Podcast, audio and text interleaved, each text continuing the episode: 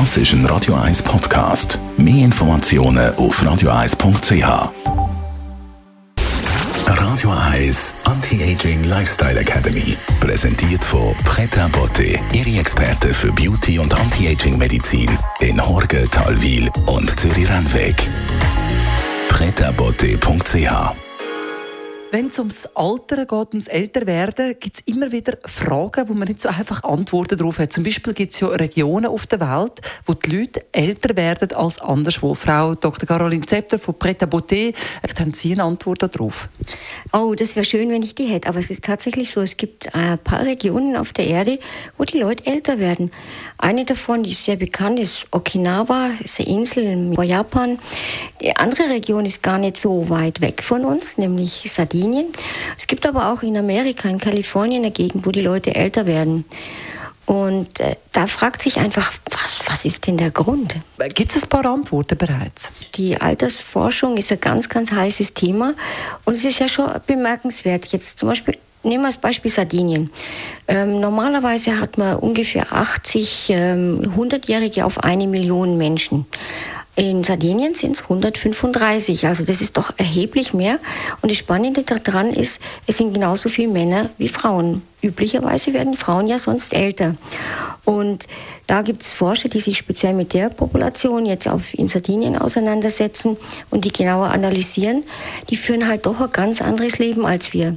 Die essen anders. Die essen sehr viel Obst, sehr viel Gemüse, wenig Fleisch. Äh, das ist einfach kein reiches Land. Da wird wenig Fleisch gegessen. Es wird insgesamt weniger gegessen, aber insgesamt fettarm und wenig. Einfach kalorienarm insgesamt. Was, was haben Sie für Spekulationen, was, was einem älter werden lässt? Was in Sardinien auffällt, ist, dass die ähm, alten Leute dort bis ins hohe Alter total aktiv sind. Also da war ein Beispiel von einem, der über 100 Jahre alt ist und einfach jeden Morgen noch aufsteht, Kühe melkt, aufs Feld geht, sich mit den anderen unterhält. Das sind Faktoren, die mit Sicherheit eine ganz, ganz große Rolle spielen. Ähm, dass man nicht isoliert ist, sondern in der Gesellschaft ist garantiert was ganz, ganz Wichtiges. Ist dort in Sardinien, die sind sehr familiengebunden, das macht sicher was aus. Da haben die Großeltern haben Aufgaben und das ist was ganz Wichtiges, um jung zu bleiben. Und sie sind immer noch gefordert. Ähm, wir haben ja hier das Problem zum Beispiel, dass ähm, bei den über 90-Jährigen einfach 50 Prozent dement sind. Das ist erschreckend, finde ich. Und das ist auch keine schöne Vorstellung. Da möchte man nicht unbedingt so alt werden. Das ist zum Beispiel dort in Sardinien überhaupt nicht der Fall. Die sind immer noch pfiffig und clever bis ins hohe Alter, weil sie gefordert sind. Mit was fordert Sie uns das Wochenende, Frau Dr. Zepter? Ja, gehört vielleicht auch genau in das Thema rein.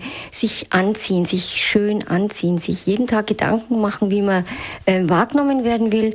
Wenn man lässig sein will, dann ruhig auch lässig. Aber wenn man irgendwie ähm, seine Vorzüge zur, äh, zur Geltung bringen will, dann sollte man sich Mühe geben mit dem, was man jeden Tag anzieht.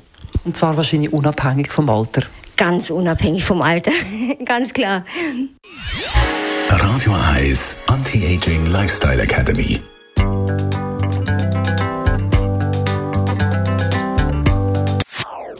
Das ist ein Radio 1 Podcast. Mehr Informationen auf radioeis.ch.